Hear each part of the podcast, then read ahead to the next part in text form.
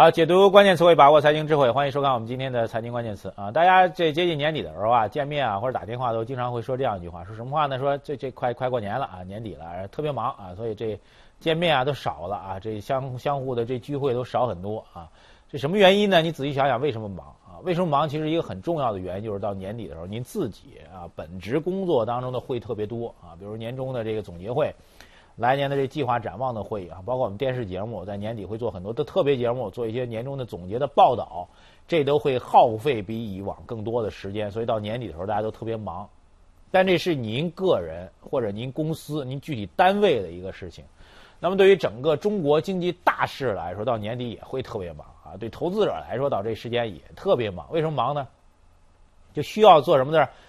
三个字儿：读文件。啊，什么叫读文件？就是到年底年初的时候啊，这个相关的改革的会议文件政策会特别特别多。比如最近一段时间啊，我们知道这个中央经济工作会议是正在进行当中，这是一很大的会议，会议的公报发布之后，你得读吧。再比如说，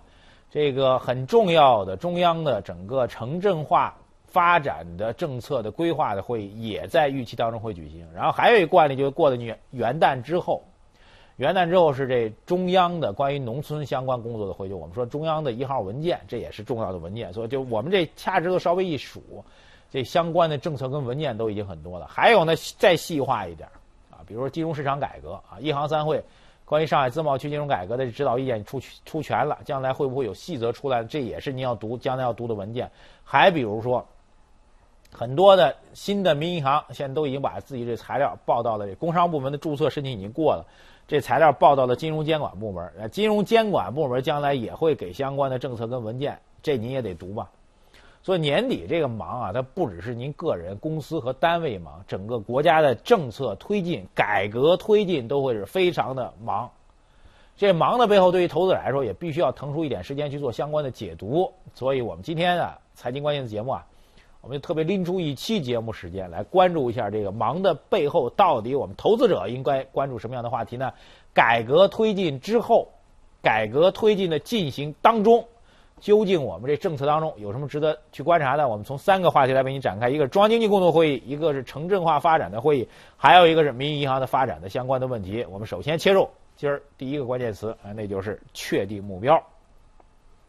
中央经济工作会议正在进行当中啊，而且今年的这个正在进行的中央经济工作会议啊，跟以往有点不同啊。这一次的中央经济工作会议啊，以往惯例大多数是在周末举行啊，这次呢这个比较突然的选择了周二啊正式的开幕啊。这时间上跟惯例来说是有点区别，但是我们从这时间上的变化读不出任任何的信号。就工作日开会和周末开会本身啊，其实对会议本身来说没有大的影响。只是对资本市场投资者来说，哎，因为会议进行当中可能会不断的有一些消息报道出来，那对市场的趋势会有影响啊，这是唯一的影响。但对于中央的这种高层会议来说，我们说这时间上的变化并不是很很大的一件事情。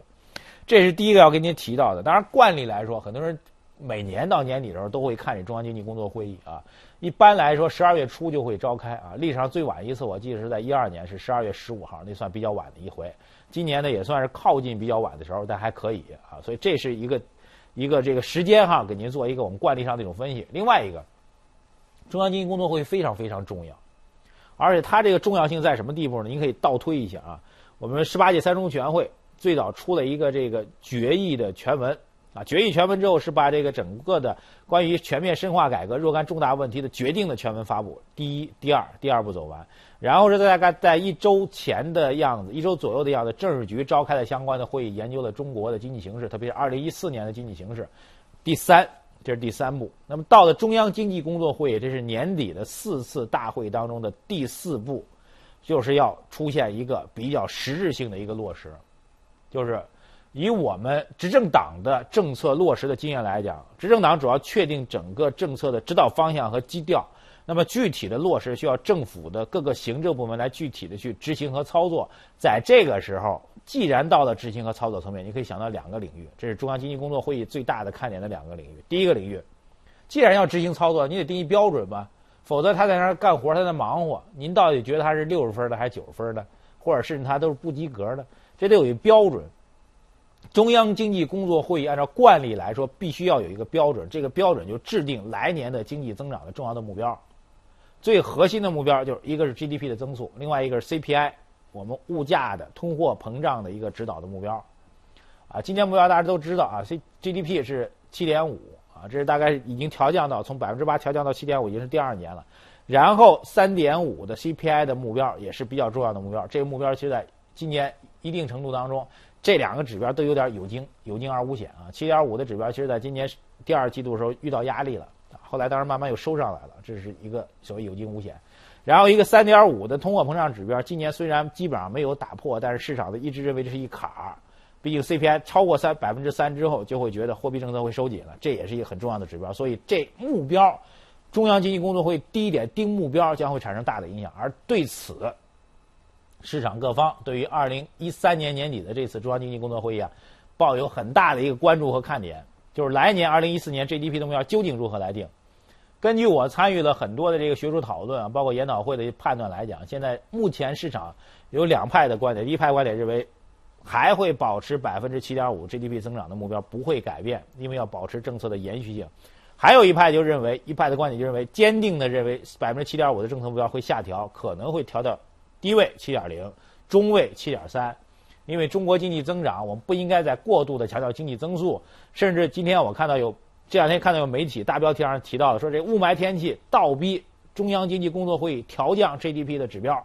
所以这是一个很重要的看点。CPI 的指标也是如此，物价指标如果定的偏低的话，比如还是 CPI 是三点五，而明年市场的通货膨胀预期是比较强烈的，假如还是定在三点五的话，明年通胀预期强烈的话，就意味着整个货币政策收紧的概率在加大，所以这是中央经济工作会议来说定指标、定方向、定标准的第一大看点，必须要提醒您。第二个要特别提醒您的就是关于中央经济工作会议，就是关于下一步的具体落实。提到三中全会，所有人都知道这样一个概念，就是三中全会一个非常突破性的提法，就是市场在资源配置当中起到决定性作用，然后延展开来会提到很多的问题啊，很多的财经节目，包括我们节目也给你做了很多的观察跟展望，比如说土地方面的改革啊，农地的流转的问题，同地同权的问题，是不是改革呢？这是一个很重要的改革，国有企业的改革，国有企业要建立起这个资产投资模式的改革方式，是不是会要去落实呢？再比如城镇化的改革啊，在二零一四年将会出台整个的全体的规划，那么这种改革也会去落实。这些改革包括财税体制的改革，在三中全会文件当中也会提到。至少我现在一数，我们认为比较重大的改革已经有四项之多了。这些改革在执政党确定了指导方向之后，需要什么呢？需要行政部门去落实。怎么去落实呢？中央经济工作会议当中将会比较细化的给出各个领域当中的指导政策和目标，这也是一个重要的看点。比如说，这个财税体制改革，大家关注非常强。中央和地方的财权和事权重新分配的话，到底怎么去落实？地方政府和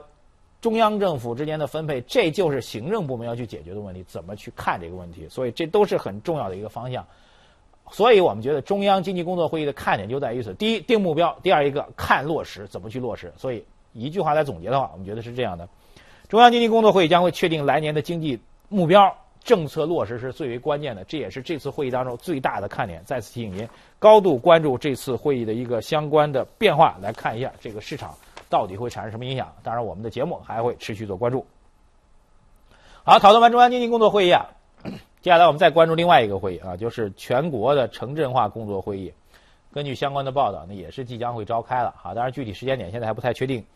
这个会议啊，有望引领未来数年中国经济增长新引擎的城镇化建设，所以会议呢是年底的一个关注的重点的话题。相关报道显示啊，主要的行政部门，呃，发改委啊、国土部、住建部，大概十三个部委都将出席全国城镇化工作会议，并且围绕国家新型城镇化规划展开重点讨论。而在时间表有了，我们经常提改革会提两个词儿啊，第一个词儿叫做路线图，怎么去改，方向在哪里，终点在哪里，这路径怎么去走，这就是所谓路线图的概念。改革的另外一个词儿提的比较多，就是时间表。您告诉我们要过这条河，但是您得告诉我什么时候过去，您不能拖拖拉拉！这就是所谓时间表的概念。所以，这次的全国的城镇化工作会议，第一要确定它的路线图，就是要围绕国家新型城镇化规划展开重点讨论，这是路线图的问题。时间表，首先来看第一个时间表，明年年初将会发布国家新型城镇化的规划，就是这起跑的起点已经确定了，明年年初就将会发布。我们相信，在这发布的规划当中，将会对以后的整个城镇化发展的规划做一个时间上的框算。虽然我们现在还不知道整个城镇化发展的这个时间上的框算是怎么来的，这时间表是怎么来算的，但是可以给您提供一个参考值，就是按照三中全会所提到的，到二零二零年在重点的改革领域当中取得重大的突破。所以我们觉得城镇化改革按照这步骤来讲，从一四年开始到二零二零年这六年的时间当中，必然会有很重大的突破。这是我们给出来的一个最大的一个时间表的概念。这过程当中如果没有任何效果的话，这改革就宣布失败了。所以必须在这六年的这时间表当中会取得重大的突破。这就是所谓的路线图和时间表，是我们看到的第一个要提醒您的，就是所所谓的全国城镇化工作会议的相关的内容。然后围绕城镇化的改革，前期讨论了很多啊，比如城镇化，我们已经有一个基本基调了。城镇化不是这个房地产的城镇化，是什么呢？是人的城镇化啊，这些概念很多。然后城镇化侧重的点，在中国呢，就是侧重在这个建制的小城镇和县级单位，他们是重要的突破点，这也是比较明确的点。这两个点怎么去落实？其实等待这个城镇化里面往里面添肉。我们觉得这骨架已经全了，或者说思维和大脑。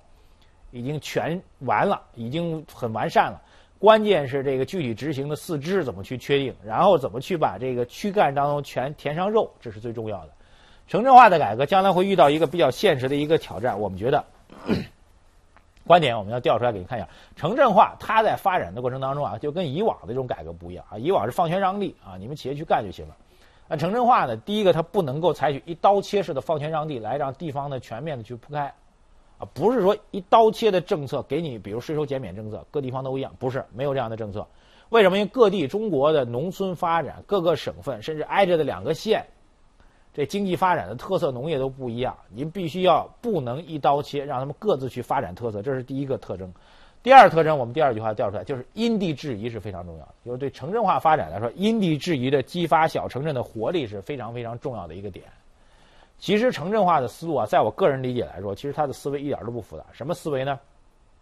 现在人民的工作的发展的机会，主要在核心的大城市或者是在二线城市，就是一线和二线城市，中国经济增长最快的。论区域来讲，很显然集中在珠三角、长三角和环渤海这样一个区域。这也中国经济增速最快的，改革开放三十年来，整个的经济的快速增长都在这个区域。它是核心的城市带的概念。但城镇化将来的发展，就是要向中部和西部地区的镇和县去带动经济增长，所以这是一很大的突破口，方向上是非常非常正确的。但问题就在于怎么能够让以人为本的城镇化真正的让人愿意留在小城镇，让人愿意留在小县城，这才是最大的难点。我们现在改革的一个基本突破点就是解决了，力图去解决这个农村的人口在小城镇和小县城。初始的创业资金问题，核心点什么呢？给您带出来，就是农地的合理的流转，同地同权的改革，农村的集体建设用地，包括农村的耕地，它的这个使用权的流转，这都是未来改革的一个初期的目标。假如农民可以把自己的集体建设用地、自己的宅基地的使用权，包括农地的耕地的使用权进行流转的话，农民就获得了在小城镇和小县城初始的创业资金。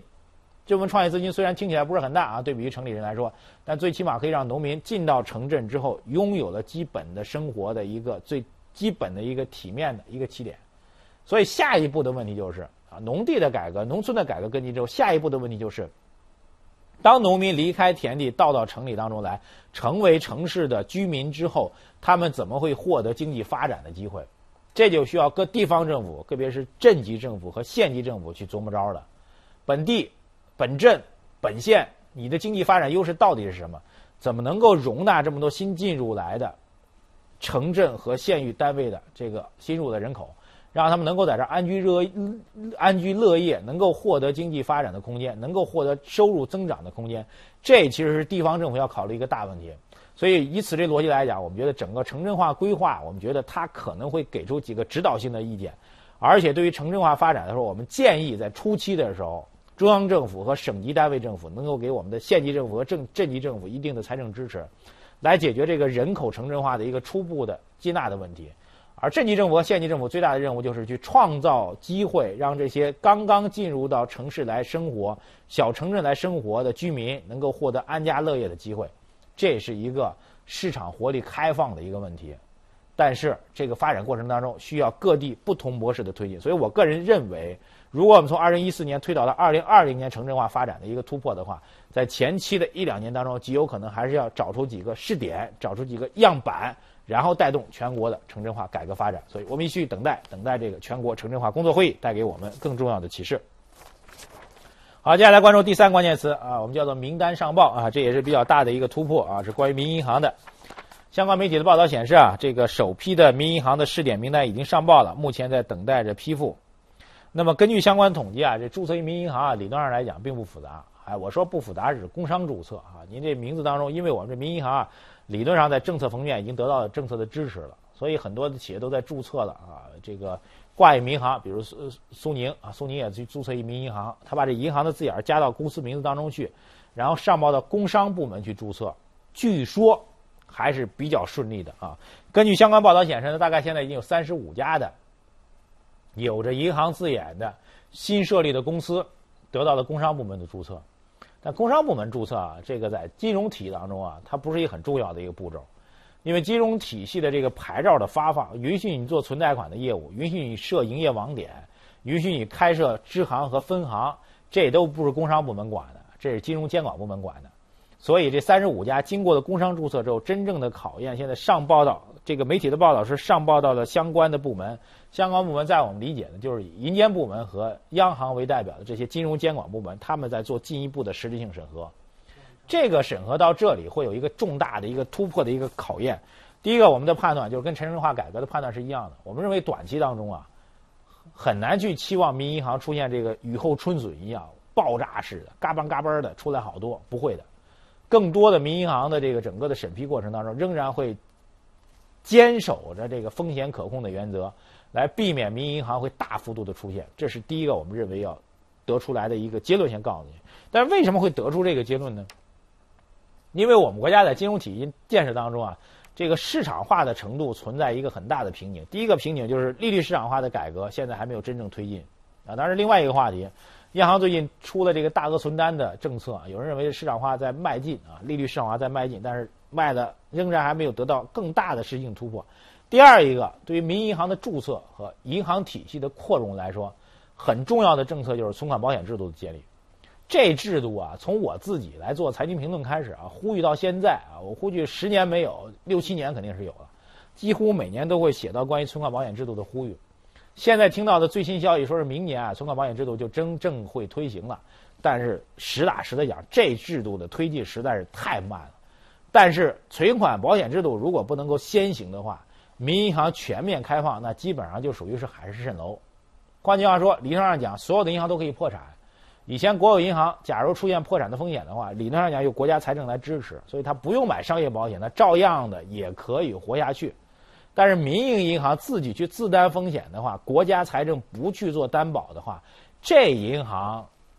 那问题不就大了吗？怎么去解决它破产的风险呢？市场化的存款保险制度就是非常非常重要，要必须先行的一个政策。而这政策，按照我的判断，按照我们听到的消息来讲，明年才可能会有一个实质性的突破。在这个前提之下，您怎么去理解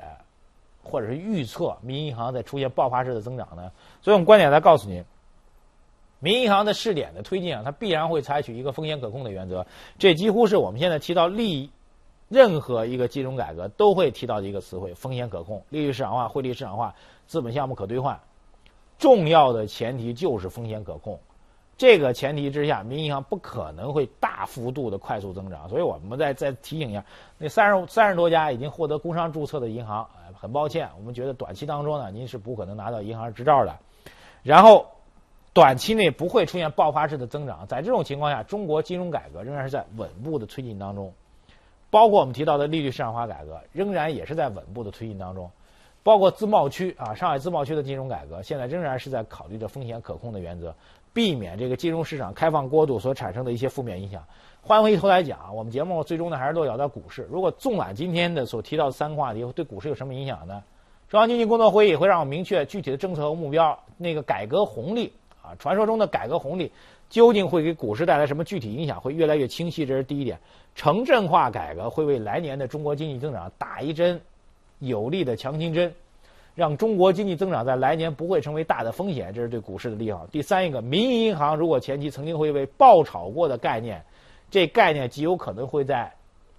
未来会遇到一定的障碍，你会发现注册一个民营银行绝对没你想象中那么简单。这三点就是经济基本面对股市的相关影响。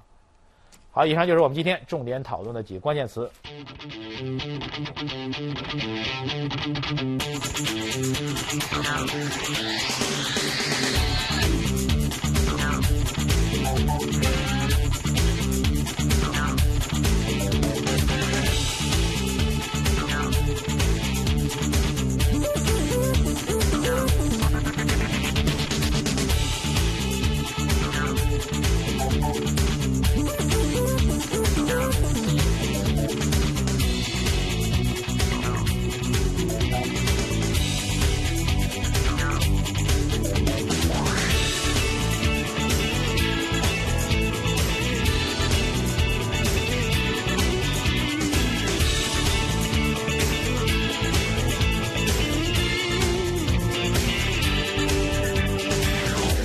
好，还要提醒您来关注我们第一财经资讯的官方微信，参与节目的相关互动啊！节目最后来看一个视频，是加拿大炫目的极光。感谢收看今天的财经关键词，明天再见。